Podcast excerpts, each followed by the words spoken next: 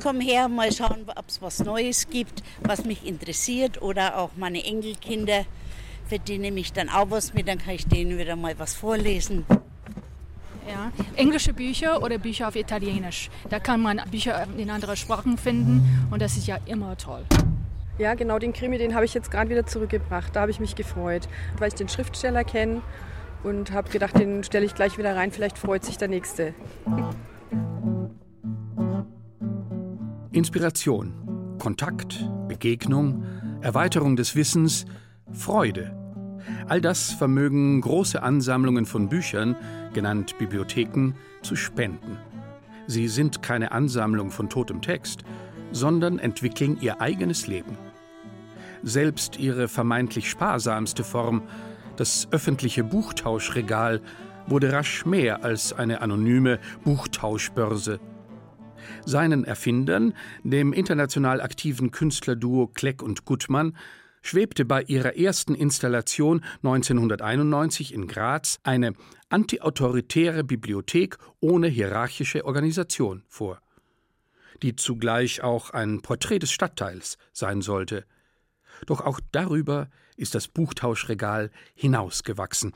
Der römische Staatsmann und Philosoph Cicero nannte seine Bibliothek die Seele des Hauses. Und ebenso ließe sich von den öffentlichen Minibibliotheken sagen, dass sie die Plätze beseelen, an denen sie stehen, als fester Anlaufpunkt für Menschen, die Bücher lieben und bei passendem Wetter gern verweilen, um zu lesen oder mit jemandem ins Gespräch zu kommen. Ich bin hier gerade momentan auf Besuch und die haben mir gesagt, wenn du Langeweile hast, hock dir auf die Bank und such dir was zu lesen. Da ist ein Bücherschrank und das mache ich jetzt gerade. Ne? Ich komme zum Bücherschrank, um bereits gelesene Bücher hier einzustellen, neue Bücher zu finden, nette Gesprächspartner zu finden.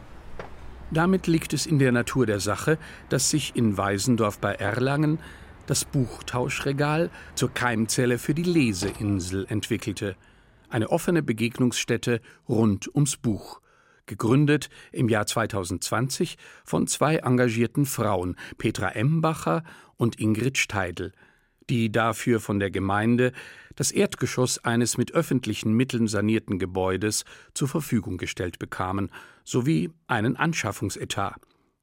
Die wichtigste neue Zutat aber ist ein lebendiges Drumherum, das zu mehr animiert, als nur Bücher mitzubringen oder mitzunehmen. Die Leseinsel lädt ein, auf einer ruhigen Insel in Büchern blättern zu können, neue Welten kennenzulernen, den Kindern, die man selber jetzt dabei hat, vorzulesen. Man kann hier sich auch bei einer Tasse Kaffee zusammensetzen, sich über Bücher austauschen, den Kindern vorlesen mit den Kindern Spiele veranstalten, Rätselspiele, Hausaufgabenbetreuung haben wir auch auf dem Plan, dass wir da unterstützend tätig sein können. Also alles, was mit Lesen und Schreiben zu tun hat und mit fröhlichem Austausch, aber auch mit Lernen können, möchten wir hier anbieten. Auf der Leseinsel, äh, wir sind vier Frauen und wir haben uns das eingeteilt in vier Tage, wo wir jeweils zwei Stunden hier vor Ort sind und warten drauf, dass Leute reinkommen und unsere Bücher sich ausleihen oder sich auch einfach mal aufs Sofa setzen und schmökern in den Büchern, die anschauen oder ich freue mich auch immer, wenn ich eine interessante Unterhaltung mit jemandem führen kann. In dem Haus befinden sich oben auch Wohnungen für anerkannte Flüchtlinge. Das ist auch eine Möglichkeit, Kinder, die einen Migrationshintergrund haben, die nicht unbedingt eben mit der Sprache aufgewachsen sind, an die deutsche Sprache heranzuführen, damit sie hier besser klarkommen können. Petra Embacher ist dem geschriebenen Wort auf vielfache Weise verbunden. Sie hat bereits viele Jahre lang den Weisendorfer Lesekreis organisiert, war als Lesepatin in der Leseförderung an der Schule tätig, ist Mitglied bei den Wortkünstlern Franken und im Vorstand des Autorenverbands Franken. Zusammen mit Ingrid Steidl und den zwei weiteren ehrenamtlichen Mitakteurinnen Christiane Kolbett und Heike Klaus gestaltet sie das Leseinselprogramm, in dem dank des Etats, den die Gemeinde zur Verfügung stellt, auch die klassische Autorenlesung ihren Platz hat, mitsamt anschließender Diskussion bis in den späten Abend. Das gemeinsame Erleben steht im Mittelpunkt. Ja, ich bin dabei bei der Leseinsel, weil ich sehr, sehr gerne vorlese.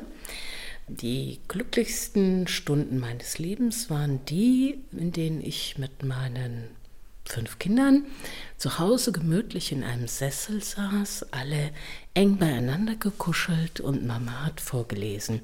Christiane Kolbett bietet als Vorleserin die Klassiker an, mit denen schon ihre Kinder aufgewachsen sind: Pippi Langstrumpf, Emil und die Detektive, das Dschungelbuch oder Der kleine Wassermann. Ich hatte einfach Lust, diese tollen Momente, die ich mit meinen eigenen Kindern erlebt habe, nochmal zu erleben, vielleicht mit anderer Leute Kinder. Und die sind herzlich eingeladen zu kommen hier in die Leseinsel nach Weißendorf. Ich lese einmal im Monat vor Bücher, die mir gefallen, die meinen Kindern gefallen haben und hoffentlich auch anderen Kindern gefallen werden. Ein Ort, an dem man sich geborgen fühlt, ein Ort, an dem man man selber sein darf, Gleichgesinnte findet, tolle Momente erlebt. Mit Schule bringt man das nicht unbedingt in Verbindung. Anders wird das, wenn die Schule eine Bibliothek besitzt. Ich gehe gerne in die Bibliothek, denn ich liebe es, Bücher zu lesen und es macht mir einfach Spaß, neue Bücher auszuleihen und neu kennenzulernen. Einfach Bücher, weil ich habe jetzt zu Hause auch nicht so viele und da schaue ich einfach, ob es neue gibt. Ich habe im Moment keine Bücher, die ich mir geholt habe, aber ich hole mir sehr gerne Pferdebücher. Also ich hole mir ganz verschiedene Sachen. Ich mag alle Bücher, Bloß ein paar sind halt langweilig, wenn sie nicht so viele Bilder haben, aber ich lese sehr gerne. Erst gestern habe ich mir Biologiebücher ausgeliehen, denn wir haben ein Projekt in Biologie und dafür erkunde ich mich halt hier in der Bibliothek. Äh, wenn ich Hilfe brauche, frage ich den Herr Ludwig. Ich bin hier zwar seit der Grundschule, aber trotzdem kennt er sich hier besser aus. Den Fünftklässlerinnen Junia, Sophie, Lucy und Sarah steht an der Nürnberger Wilhelm Löhe Gesamtschule eine Bibliothek zur Verfügung, die deutschlandweit zu den größten ihrer Art gehört und außerdem zu den wenigen, die nicht nur nebenbei von einer Lehrkraft betreut werden, sondern ganztägig zur Verfügung steht, betreut von einem Vollzeitbibliothekar, Sebastian Ludwig. Die Schule besitzt damit einen Genius Loci ganz eigener Art und schafft Lehrern wie Schülern Anreize des Verweilens, die über praktische Erwägungen wie Leseförderung oder Wissenserwerb hinausgehen. Also Bibliotheken sind ja auch Begegnungsorte und das erlebe ich hier auch, dass sich Schülerinnen und Schüler all unserer Schularten hier begegnen, austauschen und auch die Lehrerinnen und Lehrer, die können hier auch ausleihen. Wir haben ja auch Erwachsenenbelletristik mit in unserem Angebot und dadurch ist es schon ein Ort der Begegnung, der das Miteinander bei uns am Haus, denke ich, sehr positiv beeinflusst. Ja. Zahlreiche Schülerinnen und Schüler ergreifen gern die Möglichkeit, sich die Bibliothek als einen einladenden Ort zu gestalten. Einer von ihnen ist der Mittelschüler Valentin Weinmeier, der sich in der Löhe-Schule auf den Quali vorbereitet. Also ich bin in die Bibliothek gekommen, dadurch, dass ich am Anfang, wie ich hergekommen bin, das interessant fand, was hier gemacht wurde. Und dann habe ich den Herrn Ludwig gefragt, ob ich mitmachen kann. Und seitdem unterstütze ich täglich bei was halt ansteht. Und bin auch in den Pausen und Freistunden da, ja. Ich finde es total wichtig, auch die Schülerinnen und äh, Schüler aktiv hier mit in die Gestaltung der Bibliothek einzubeziehen. Ich bin kein Zwölfjähriger mehr. Ich weiß nicht, was ein Zwölfjähriger oder eine Zwölfjährige gerne lesen möchte. Also da profitieren wir davon, weil wir dann natürlich auch Tipps bekommen, wenn Schülerinnen und Schüler aktiv hier die Möglichkeit haben, an der Bibliothek mitzuarbeiten. Und den Schülerinnen und Schülern macht es auch Spaß. Also ich bekomme am Schuljahresanfang schon immer die Fragen von den Fünftklässlern, kann man hier mitmachen im Bibliothek? Bibliothekteam und die arbeite ich dann ein hier nicht nur jetzt für den Ausleihdienst an der Theke, sondern die haben ja auch die Möglichkeit zu gestalten, indem sie beispielsweise unseren Schaukasten außen schön dekorieren und das macht den Schülern immer Spaß, ja. In der Person des Assistenten Felix Ludewig hat die Bibi, wie die Bibliothek im Haus genannt wird, einen Unterstützer, der sie bereits als Schüler betreut hat und gern hierher zurückgekehrt ist. Ich war hier Schüler auf der Mittelschule und war hier auch in meiner Freizeit, wenn ich mal eine Freistunde hatte, war ich hier auch immer sehr gerne in der Bibliothek. nach meinem Abschluss war ich dann natürlich lange Zeit arbeitssuchend gemeldet, weil es war so, ich wollte ursprünglich Fachinformatiker für Systemintegration werden. Aufgrund von dem Programmieren war das etwas zu schwer für mich. Und deswegen habe ich dann mich durch ein äh, Langzeitpraktikum, also das heißt, ich habe hier quasi ein sechsmonatiges Praktikum abgeschlossen. Und nach sechs Monaten hat man mir gesagt, jawohl, man übernimmt mich hier. Und so bin ich eigentlich hier zu der Stelle gekommen als Bibliotheksangestellter. Wie die Leseinsel in Weisendorf ist auch die Schulbibliothek der Löhe-Schule ein Veranstaltungsort für alles, was Literatur betrifft. Autorenlesungen und Vorlesewettbewerbe, aber auch Workshops, in denen vermittelt wird, dass man sich Wissen nicht einfach und ausschließlich aus ein paar Klicks im Internet erwirbt. Und auch hier erweist sich die Bibliothek als ein Ort, der neu Zugewanderten hilft, sich zu integrieren. Etwa dem Mittelschüler Mohamed Sidik, der erst seit neun Monaten im Land ist. Ich helfe gerne, ich räume mir die Bücher auf und ja, ich helfe gerne. Es ist ganz einfach, weil die Schüler sind sehr nett. Und wenn es zutrifft, dass die Bibliothek die Seele eines Hauses ist, auch eines Schulhauses, so ist ein Bibliothekar wie Sebastian Ludwig die Seele der Bibliothek. Er hat nach einem vierjährigen Studium der Bibliotheks- und Informationswissenschaft in Leipzig im Jahr 2012 seinen Weg an die Schulbibliothek gefunden und ist Bibliothekar mit Leidenschaft. Ich habe auch selber eine Büchersammlung. Bücher haben mich mein Leben lang schon fasziniert. Also soweit ich denken kann, gab es äh, in meinem Zimmer immer Bücher. Jetzt steht nicht nur der ganze Flur und das Arbeitszimmer und das Wohnzimmer steht mit Büchern voll. Also das ist schon eine Leidenschaft, ja. Ab und zu brauche ich den Herrn Ludwig, weil ich kenne mich ja jetzt nicht so in der Bibliothek aus wie der Herr Ludwig. Herr Ludwig kennt halt alle Bücher fast persönlich. Also was ich ganz schön finde an dem Bibliothekarsberuf ist, dass man im Prinzip so ein bisschen wie eine Glücksfee ist, Leute glücklich machen kann. Äh, wir haben unser Wunschbuch, in das unsere Nutzerinnen und Nutzer ihre Bücherwünsche hineinschreiben und die meisten können wir dann Gott sei Dank auch erfüllen und das ist einfach, was es schön macht.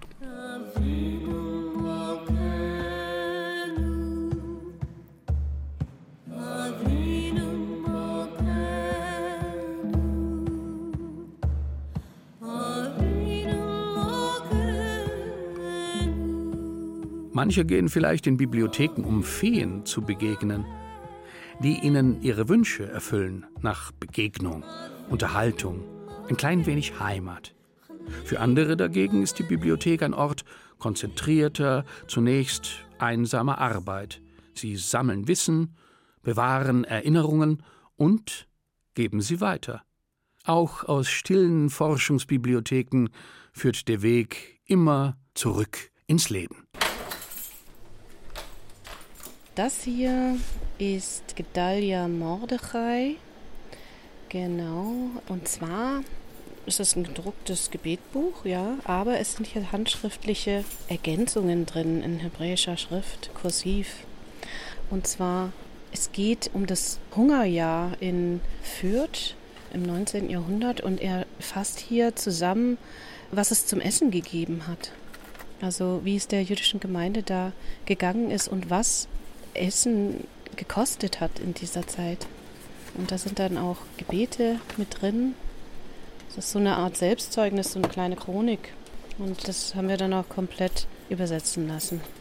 Also im Monat Adar des Jahres 576, das ist März 1816, begann der Himmel sich mit Wolken zu bedecken und der Regen begann zu fallen. Es war kalter Regen, dazu Regengüsse und die Erde sowie die Saaten auf ihr wurden überschwemmt und kaum etwas keimte für uns, wenn die Sonne schien, sei es, dass das, was gesät worden war, nicht wuchs, sei es, dass das, was schon gewachsen war, nicht reif wurde, und alle bedurften sehr der Ernte.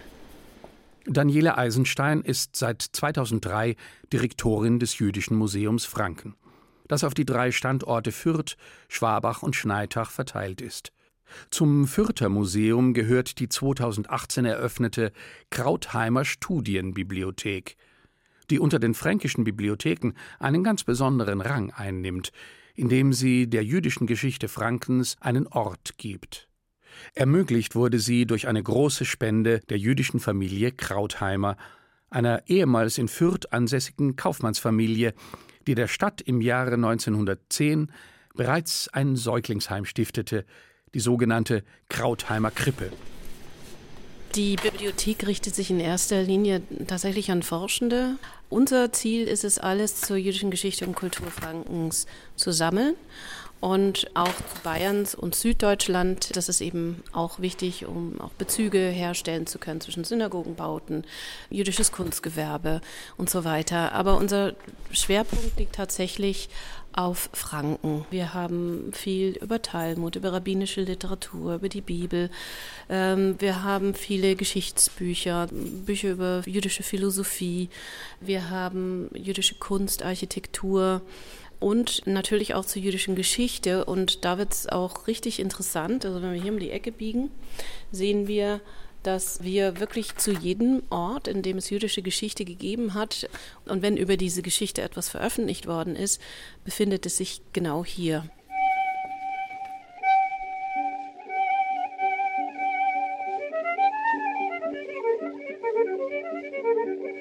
Herzstück der Krautheimer Studienbibliothek ist das nicht öffentlich zugängliche, gut verschlossene Depot, in dem die Temperatur konstant bei 20 Grad und die Luftfeuchtigkeit bei 40 Prozent gehalten wird, um die hier gelagerten Unikate zu schützen. Es handelt sich teils um alte Drucke, von denen ein großer Teil aus den hebräischen Druckereien stammt, die sich ab dem Ende des 17. Jahrhunderts in Fürth etabliert hatten. Teils um handschriftliche Dokumente wie Gebetbücher, Poesiealben, Tagebücher oder Kochbücher jüdischer Familien. Jedes Kochbuch spiegelt sozusagen den Grad der Akkulturation oder der Assimilation einer Familie im 19. oder 20. Jahrhundert wider. Und da haben wir eben verschiedene Kochbücher und zum Beispiel findet sich in vielen Kochbüchern auch ein Rezept für die Fürther Zitronentorte. Also ein Rezept, das tatsächlich nur in den Kochbüchern jüdischer Familien aus Fürth bekannt ist und das höchstwahrscheinlich auch mal in ganz früher Zeit ein Pesach-Rezept war. Und das Backen der Fürther Zitronentorte spielt auch eine wesentliche Rolle in unserem Backprogramm Kulinarische Reise, die wir hier im Jüdischen Museum Franken sonntags öfters anbieten, dass man anhand von Rezepten aus Franken, von jüdischen Familien diese Dinge nachbackt und die Geschichte dazu erfährt. Mit solchen Angeboten gelingt der Direktorin Daniele Eisenstein der Spagat zwischen der Bibliothek als Ort der Bewahrung und Erforschung der jüdischen Geschichte in Franken und dem Wunsch, ein breites Publikum zu erreichen, das die Bibliothek als einen Ort erlebt, an dem Geschichte lebendig werden kann. Eine weitere Maßnahme in diesem Sinne ist der Ausbau des Bestands an Belletristik jüdischer Autoren – auch gezielt jüdischer Kinder- und Jugendbuchautoren sowie ein breites Angebot an interaktiven Führungen, Workshops für Schulklassen und Fortbildungen für Lehrer. Und in diesem Jahr machen wir eine Fortsetzung der Tagung zum Thema Antisemitismus, also weitere Perspektiven über und um den Antisemitismus herum. Es ist doch ein wichtiges Thema geworden und ein dringendes, ja eigentlich ein Desiderat vieler Lehrer, dass es hier mehr Angebot gibt, hier sich auch Hilfestellungen zu suchen. Wie geht man mit Antisemitismus um, wenn man damit in der Schulklasse oder im Lehrerzimmer gar ähm, konfrontiert wird? Ähm, welche Strategien und Methoden gibt es da? Hier in diesem Schaukasten, in dieser Schauvitrine, sehen wir die kleinste Bibliothek der Welt. Was ist das? Das ist eine Sammlung von Miniaturbüchern, erstellt von Valentin Kaufmann. Valentin Kaufmann ist hier in der Region geboren, 1891 in Lenkfurt und dann nach München übersiedelt. Er hat zunächst eine Zimmermannslehre absolviert und ist dann bei der Berufsfeuerwehr in München gewesen. Er hat in den 1930er, 1940er Jahren eine Reihe von, wie man sagt, Klein- und Kleinstschreibkunstwerken auf unterschiedlichen Trägermaterialien erstellt. Und die Stadt Marktheidenfeld hat von seiner Tochter Erna Amalia im Jahr 2004 diese kleinste Bibliothek geerbt. Anlass für die Erstellung der Bücher war eine Wette unter Freunden, wer den Rekord im Miniaturschreiben aufstellen könne. Valentin Kaufmann beschrieb daraufhin eine Postkarte mit 12.515 Buchstaben, was etwa sechs bis sieben Schreibmaschinenseiten entspricht, und wurde damit Weltrekordhalter. Danach beschrieb er auch Streichhölzer, Knöpfe und Briefmarken und fertigte schließlich eine Reihe von Miniaturbüchern an, von denen eines sogar im Jahre 1950 dem Papst als Geschenk überreicht wurde. Unsere kleinste Bibliothek der Welt, das sind in Leder gebundene kleine Büchlein, die sogar eine Goldschließevorrichtung haben, eine Goldprägung und ein Kleinstbuch, das nur haselnussgroß ist. Also das ist das Kleinst-Kleinstbuch. Die Kleinstbücher sind zu zierlich und fragil, um gelesen zu werden. Doch sorgen sie für Inspiration und regen manch einen dazu an, sich selbst einmal darin zu versuchen, Miniaturwelten aus Text zu erschaffen. Zum Beispiel war im Jahr 2018 im Rahmen einer Führung hier im Frankhaus eine junge Markt-Heidenfelderin, Leonie Schweizer. Sie hat diese Miniaturbücher gesehen und hat sich inspirieren lassen und selber eine Postkarte verfasst mit Miniaturschrift und hat einen riesenlangen Text untergebracht auf einer Postkartengröße. Über 1200 Buchstaben hat auch sie hier untergebracht. Auch in der kleinsten Bibliothek der Welt macht das Verweilen Freude. Residiert sie doch im Marktheidenfelder Frankhaus mit seiner tiefblauen, reich geschmückten Fassade, das 1745 als Wohnsitz des wohlhabenden Weinhändlers Franz Valentin Frank errichtet wurde. Heute, umfangreich saniert und unter der engagierten Obhut der Kulturamtsleiterin Inge Albert, ist es das lebendige, ambitioniert geführte Kulturzentrum der Stadt mit Autorenlesungen, wechselnden Kunstausstellungen, Konzerten, einem Café sowie einem idyllischen Garten. Kein Wunder, denn es beherbergt ja eine Bibliothek. Es besitzt damit eine Seele und kann so wie jeder Ort, an dem Bücher gesammelt, bewahrt, gelesen und erforscht werden und an dem man sich über seine Lektüre austauscht, zu einem ganz besonderen Ort des Verweilens werden.